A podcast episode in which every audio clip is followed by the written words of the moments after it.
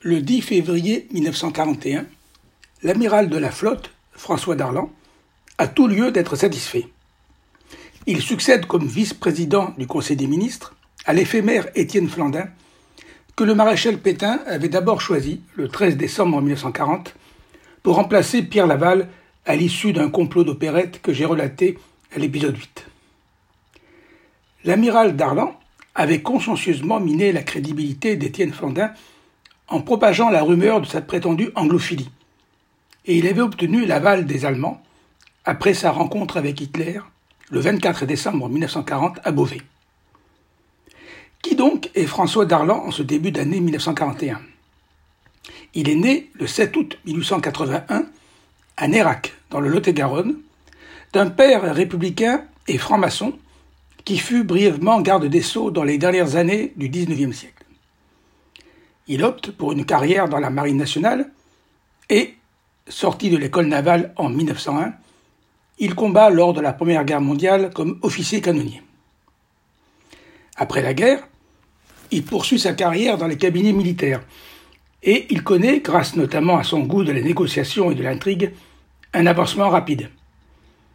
Il est contre-amiral en 1929, vice-amiral en 1932, vice-amiral d'escadre en 1936 et il devient en 1937 amiral commandant en chef de la Marine nationale.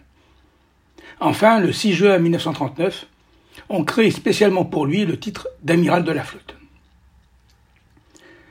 En sa qualité de principal collaborateur de Georges Legge, qui fut ministre de la Marine tout au long des années 1920 et 1930, et à ce titre à l'origine du statut naval de 1920, l'amiral Darlan a œuvré à la renaissance et à la modernisation de la marine française, qui, en septembre 1939, peut se vanter d'être au quatrième rang mondial, derrière la Grande-Bretagne, les États-Unis et le Japon. Au moment de la débâcle de la France, en juin 1940, il finit par se rallier à l'armistice, dès lors qu'il a reçu l'assurance que le pays conserverait sa flotte, laquelle à cette date n'a pas connu la défaite.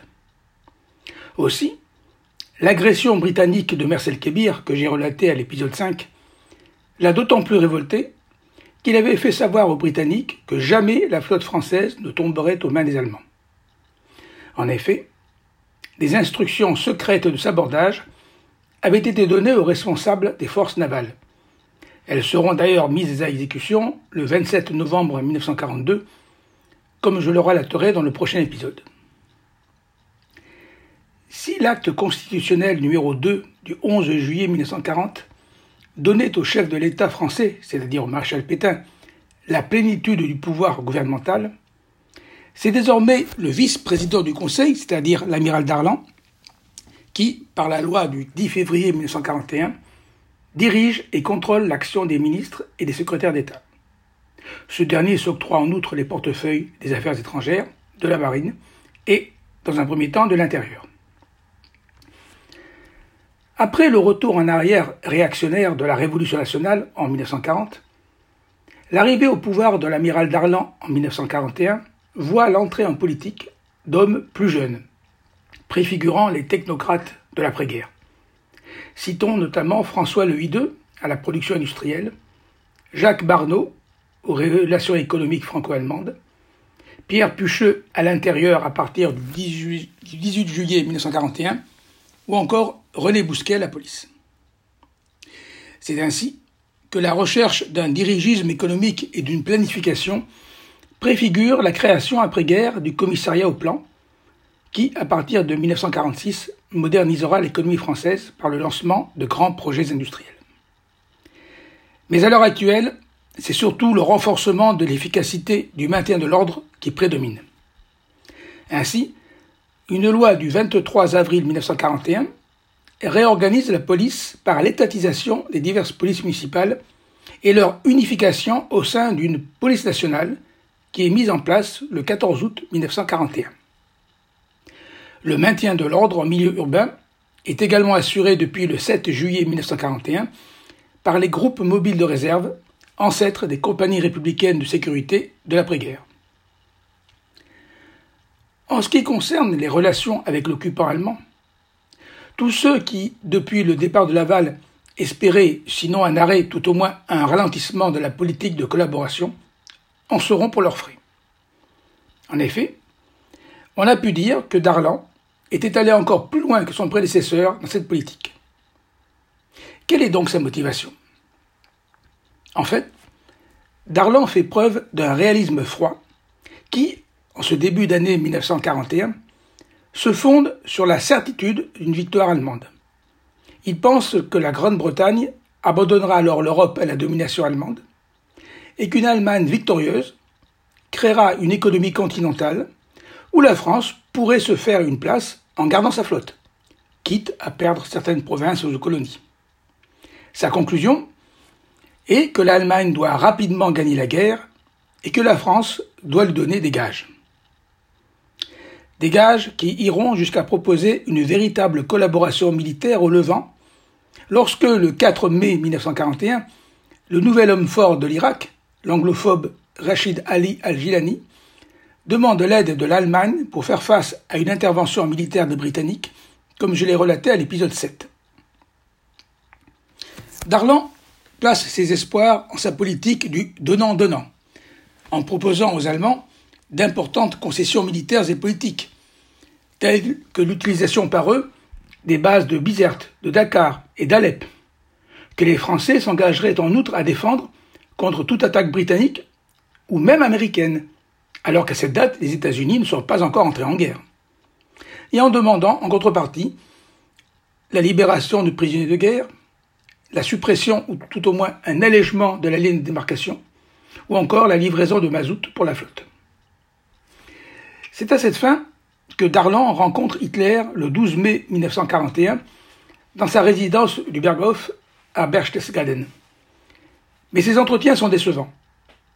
Il est vrai qu'à cette date, Hitler est davantage préoccupé par la préparation de l'opération Barbarossa contre l'Union soviétique, mais aussi par l'envol la veille de son plus proche collaborateur, Rudolf Hess, en Grande-Bretagne, équipé que j'ai relaté dans un épisode spécial. Mais surtout, Hitler ne tient pas à une véritable collaboration franco-germanique. Pour lui, la France reste un ennemi vaincu et ne doit pas se considérer comme un partenaire sur un pied d'égalité. Aussi, à l'occasion de ces entretiens, Hitler ne s'engage à rien de concret, se contentant de vagues promesses de compensation possibles sans autre précision. Cela n'empêche pas Darlan, de retour à Vichy, de faire à Pétain un compte-rendu excessivement optimiste de son entrevue avec Hitler, insistant à plusieurs reprises sur sa fameuse formule donnant-donnant. Pétain n'en retiendra que cette expression et mettra fin rapidement à la conversation car il est pressé, il doit recevoir une délégation de du Dupuis.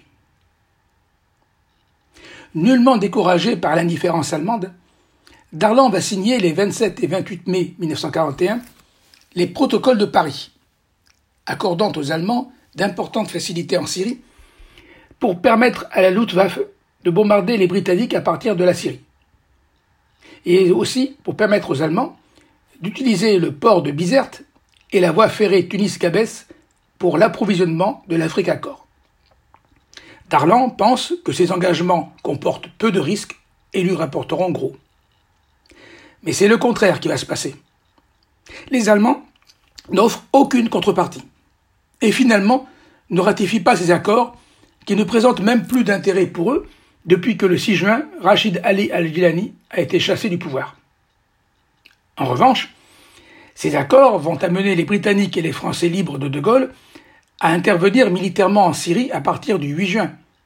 Et un mois plus tard, ce pays sera perdu pour le régime de Vichy. C'est un fiasco complet pour Darlan, qui a été victime d'un marché de dupes de la part des Allemands.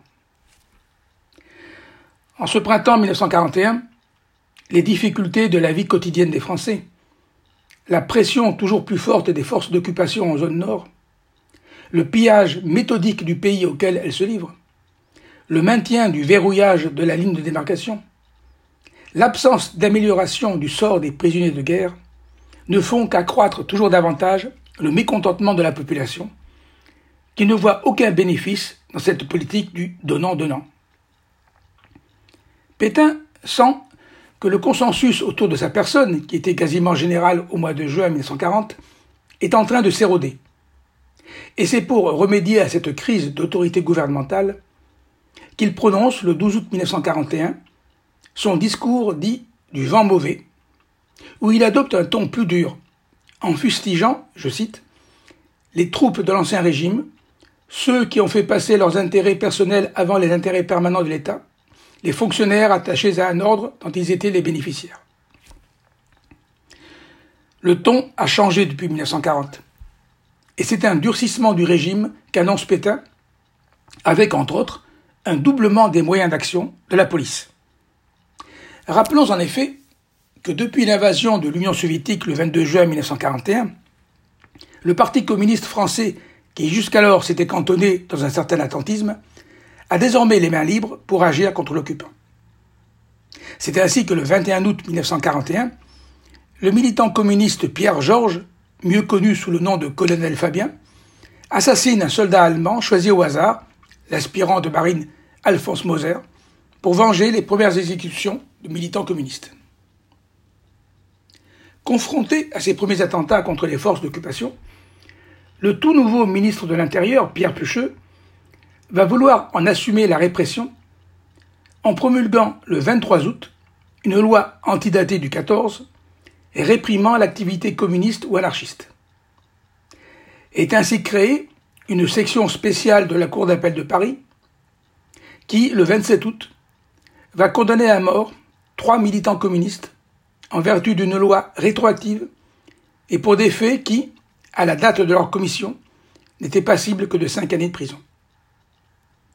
Et comme les Allemands avaient exigé six condamnations à mort en représailles de l'attentat du 21 août, une loi du 7 septembre 1941 institue, pour compléter leur sinistre exigence, un tribunal d'État dont seulement trois membres sur quinze sont des magistrats. C'est le cycle infernal attentat-répression qui commence. Et le 20 octobre 1941, l'assassinat du Feldkommandant de Nantes par des communistes va entraîner l'exécution par les Allemands, le 22, de 48 otages choisis dans le camp d'internement de Châteaubriand et dans la prison de Nantes. Estimant que les communistes devaient supporter les représailles, Pucheux a pris la terrible décision de faire un choix parmi les otages à fusiller en désignant en priorité les communistes considérés comme dangereux et irrécupérables. C'est pour ces faits que Pucheux sera jugé et condamné en 1943 à Alger. C'est l'enlisement de la politique de collaboration. Darlan est plus impopulaire que jamais. On lui reproche d'avoir beaucoup cédé aux Allemands, sans grande contrepartie. Et il déçoit Pétain, qui a même fini par le prendre en grippe estimant qu'il ne tient plus son gouvernement. Les collaborateurs de Paris lui préfèrent Laval. Et les Allemands eux-mêmes, irrités par les demandes incessantes de contrepartie de Darlan, finissent par le boycotter en rompant tout contact avec lui à partir de mars 1942. De son côté, Pierre Laval, qui a surtout séjourné à Paris pendant l'année 1941, n'est pas resté inactif. Il veut sa revanche et revenir aux affaires soutenu en cela par l'ambassadeur allemand Otto Abetz. Il fait ainsi figure de candidat des Allemands et il laisse croire qu'il est le seul à pouvoir s'entendre avec eux. Bien qu'en réalité, comme j'ai déjà pu le dire, Hitler ne fait montre d'aucun intérêt pour une politique de collaboration. Le 26 mars 1942, par l'intermédiaire de René de Chambrun, le gendre de Laval, une rencontre discrète est organisée entre celui-ci et Pétain en forêt de Randan, près de Vichy. Pour persuader le vieux maréchal de le rappeler à la tête du gouvernement, Laval brandit la menace d'une polonisation de la France par les Allemands avec la nomination de Gauleiter, ce que Pétain redoute plus que tout. La décision est prise. Le 17 avril 1942, c'est un Darlan désenchanté qui démissionne, remplacé le lendemain par un Laval revanchard. Celui-ci veut à son tour donner des gages à l'Allemagne pour obtenir une bonne place de la France dans la future Europe nouvelle et, pour pouvoir avoir les coudées franches, il obtient, par l'acte constitutionnel numéro 11 du 18 avril 1942, de devenir chef du gouvernement avec autorité sur les ministres. Pétain n'est plus que le chef de l'État et il n'assume donc plus la direction effective de la politique intérieure et extérieure de la France. Mais Laval se charge d'amadouer Pétain et de satisfaire sa vanité en lui rendant une visite quotidienne et en multipliant les signes extérieurs de respect. Mais les derniers germanophobes de l'entourage de Pétain sont écartés. Après le général Végan relevé de son commandement en Afrique du Nord en novembre 1941, partent maintenant son directeur du cabinet civil, Henri Dumoulin de la Bartette, et son secrétaire général, Émile Laure. En outre, sur le plan international, Roosevelt manifeste son hostilité au retour de Laval en rappelant son ambassadeur pour consultation. Son pays ne sera plus représenté à Vichy jusqu'au 11 novembre que par un chargé d'affaires.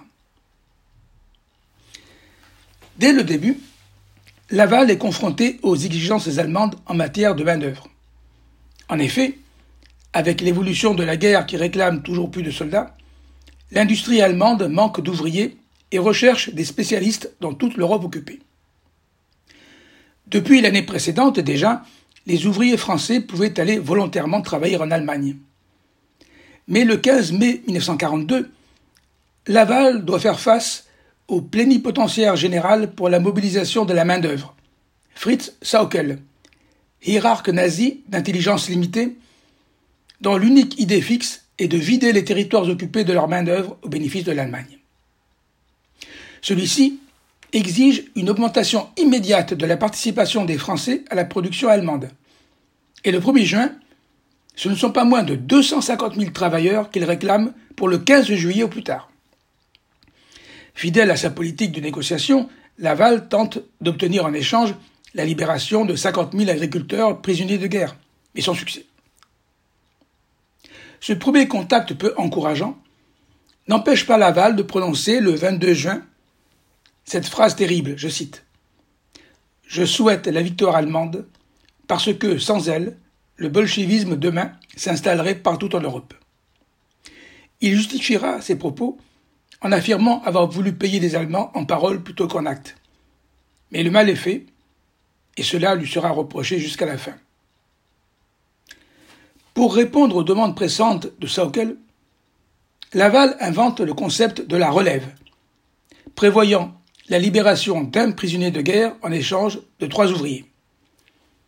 Et le 11 août, il est présent à Compiègne lors de l'arrivée du premier train de prisonniers libérés croisant un train d'ouvriers volontaires de la relève. Mais les images de Laval, entouré quasi, quasi exclusivement de hauts gradés militaires allemands, choquent l'opinion publique. Et surtout, la relève est un marché de dupes. Ce seront finalement cinq ouvriers qui seront exigés pour un seul prisonnier. Et il est vite apparu que ces prisonniers auraient de toute façon pu bénéficier d'une libération en raison notamment de leur état de santé. Ce sont tout de même 50 000 ouvriers qui partent ainsi en trois mois. Mais c'est encore insuffisant pour les Allemands qui ne relâchent pas la pression. Et comme l'incitation n'est pas suffisante, Laval édicte le 4 septembre 1942 une loi assujettissant tout Français de 18 à 50 ans et toute Française célibataire de 21 à 35 ans au travail obligatoire, essentiellement en Allemagne. Toujours dans le souci de préserver une souveraineté française, Laval a voulu que ce soit une loi française qui crée le service du travail obligatoire et non pas une ordonnance allemande. Pauvre souveraineté française qui n'est plus guère respectée dans les faits. Mais c'est avec sa politique anti-juive que le régime de Vichy tombera encore plus bas dans la compromission et dans l'horreur. Déjà, le gouvernement Darlan avait créé le 29 mars 1941 un commissariat général aux questions juives pour l'élaboration des nouveaux textes antisémites, notamment par la promulgation le 2 juin 1941 d'un deuxième statut des juifs durcissant la définition du juif, étendant plus largement les interdictions professionnelles et prévoyant l'obligation pour les juifs de se faire recenser en zone libre. Certes, l'antisémitisme de Vichy apparaît de prime abord comme un antisémitisme d'exclusion et non pas d'extermination comme en Allemagne. Mais la volonté incessante et quasi pathétique du régime de vouloir sauvegarder à tout prix les apparences de sa souveraineté le conduiront dans ce domaine à une collusion toujours plus étroite avec l'Allemagne dans la volonté des nazis de régler ce qu'ils appellent la solution finale de la question juive en France. En effet, les effectifs allemands ne seraient pas suffisants pour parvenir à cette solution finale, et la collaboration de la police française est donc indispensable. Le 9 mars 1942, Hitler a nommé à cette fin le général SS Karl Oberg en qualité de chef supérieur de la SS et de la police. Celui-ci est installé à Paris le 5 mai 1942 par Reinhard Heydrich, l'adjoint direct de Himmler. À cette date, le principe de la solution finale des Juifs, en d'autres termes leur extermination totale, a déjà été décidé depuis le 20 janvier 1942, lors de la conférence de Wannsee, qui s'est tenue dans la banlieue de Berlin, et qui a réuni 15 secrétaires d'État et dignitaires SS sous la direction de Heydrich. De son côté, Laval a nommé comme interlocuteur de Karl Oberg le secrétaire général de la police, René Bousquet.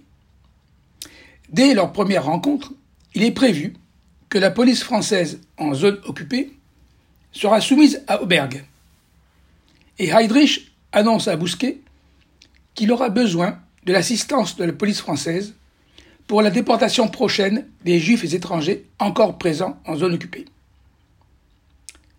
D'ailleurs, moins de deux semaines plus tard, le 22 mai 1942, les Allemands vont imposer à tous les juifs de zone occupée le port sur leurs vêtements d'une étoile jaune, sans que Vichy proteste. Laval se contentant de refuser d'étendre cette obligation à la zone libre. Les négociations en vue de l'organisation des rafles sont menées par Laval, qui les expose au Conseil des ministres sans que Pétain fasse la moindre remarque. Les accords ainsi conclus prévoient que la police française participera à ces rafles, mais qu'on ne déportera pas les juifs français. Enfin, en principe.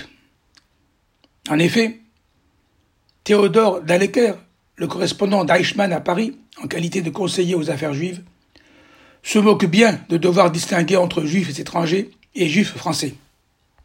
Il réclame 50 000 juifs de zone libre pour atteindre l'objectif de 100 000 personnes à déporter, réclamé par Eichmann, et il ne tient pas compte du fait que certains juifs que les Allemands déportent sont des Français. La première grande rafle de juifs en zone occupée a lieu le 19 juillet 1942. Bousquet veut montrer aux Allemands l'excellence de la police française et il mobilise à cette fin à Paris et en banlieue 1641 gardiens de la paix, 250 inspecteurs des renseignements généraux et 250 inspecteurs de la police judiciaire. Bien informés grâce à leurs fichiers, ces policiers interviennent à Paris à partir de 4 heures du matin, arrêtant 3118 hommes, 5919 femmes et 4115 enfants, qui sont transportés à Drancy et pour les familles au vélodrome d'hiver, le Veldiv, dans la désorganisation la plus complète, sous une chaleur étouffante et une puanteur insoutenable, car il n'y a qu'une dizaine de toilettes vite débordées. Ces familles sont ensuite transférées dans les camps du Loiret, où, dans une pagaille indescriptible, on sépare les enfants des parents avec les déchirements qu'on imagine. Dans les camps de Pithiviers et de Bonne-la-Rolande, ce sont plus de 3000 enfants de tous âges qui sont livrés à eux-mêmes. Contrairement aux demandes allemandes, Laval obtient que ses enfants puissent accompagner leurs parents. Et le 14 août, un télégramme allemand envoyé de Paris à Eichmann annonce le départ de 1000 juifs de Drancy pour le camp de concentration d'Auschwitz, parmi lesquels, je cite, pour la première fois des enfants. Dans sa volonté de vouloir éviter de livrer aux Allemands les juifs français, Laval ordonne le 3 juillet de procéder à un recensement des Juifs en zone libre pour distinguer les Français des étrangers. Mais quelle hypocrisie Lorsqu'on sait qu'en même temps, pour atteindre les quotas de déportés exigés des Allemands, l'antisémite fanatique Darquier de Pellepoix, commissaire général aux questions juives, propose de dénaturaliser tous les juifs devenus français depuis le 1er janvier 1927 grâce à la loi du 22 juillet 1940 que j'ai déjà mentionnée à l'épisode 8. Et qu'en Algérie, l'abrogation du décret Crémieux a privé les 100 000 juifs d'Algérie de la citoyenneté française. Dans son obsession de vouloir manifester face aux Allemands le maintien de la souveraineté française, Laval a voulu privilégier ses nationaux. Mais en agissant ainsi, il a violé le droit d'asile et le droit international qui imposait au gouvernement français le devoir de protéger les étrangers réfugiés sur son territoire. Entre août et septembre 1942, ce sont 11 456 juifs de zone libre qui sont livrés aux Allemands. En tout, ce sont 76 000 juifs qui seront déportés, dont 24 000 de nationalité française. Laval et le gouvernement de Vichy connaissaient-ils le sort qui était réservé à ces déportés? Les Allemands affirment qu'ils doivent servir de main-d'œuvre dans les territoires de l'Est. Mais si c'était réellement le cas, pourquoi alors déporter également les vieillards, les femmes enceintes ou les enfants? Et surtout, dès le printemps 1942, un simple inspecteur des renseignements généraux chargé de la traque des Juifs, Louis Sadowski, connaissait le sort réservé aux Juifs déportés. Arrêté par la Gestapo pour une sombre affaire d'espionnage et transféré à Berlin pour interrogatoire, il finit par être considéré comme un collaborateur de confiance, et vers la fin de son séjour de deux mois dans la capitale du Reich, il a instauré un lien de confiance avec un sous-officier SS qui lui fait visiter la ville et qui finit par lui apprendre qu'Hitler a décidé l'extermination totale des Juifs d'Europe avant la fin de l'année 1943. De retour en France, Sadowski, qui n'en poursuivra pas moins un rôle actif dans la, déportation des Juifs tout en sachant le sort effroyable qui leur est réservé à l'Est, relatera pour ses supérieurs son expérience dans un rapport qui restera cependant sans suite. Est-il possible que Laval n'en ait jamais eu connaissance? Des églises chrétiennes, ainsi que Jacques Helbronner, le président du consistoire central des Israélites de France, ont, au cours de l'été 1942, également alerté Laval sur le sort réservé aux Juifs déportés. Mais ils n'ont jamais reçu aucune réponse. Enfin, le 2 septembre 1942, à sa demande, Laval rencontre Auberg à Paris afin de déterminer avec lui les éléments de langage communs aux Allemands et aux Français quant au sort réservé aux Juifs à l'Est. Tous deux conviennent de dire qu'ils sont transportés en Pologne pour y travailler. Vraiment, Laval n'avait-il aucun soupçon? En cette fin d'automne 1942, la situation en France n'a pas cessé de s'aggraver le gouvernement est plus impopulaire que jamais. Mais un nouvel événement va voir le régime de Vichy s'enfoncer encore davantage. Le débarquement anglo-américain en Afrique du Nord qui s'annonce.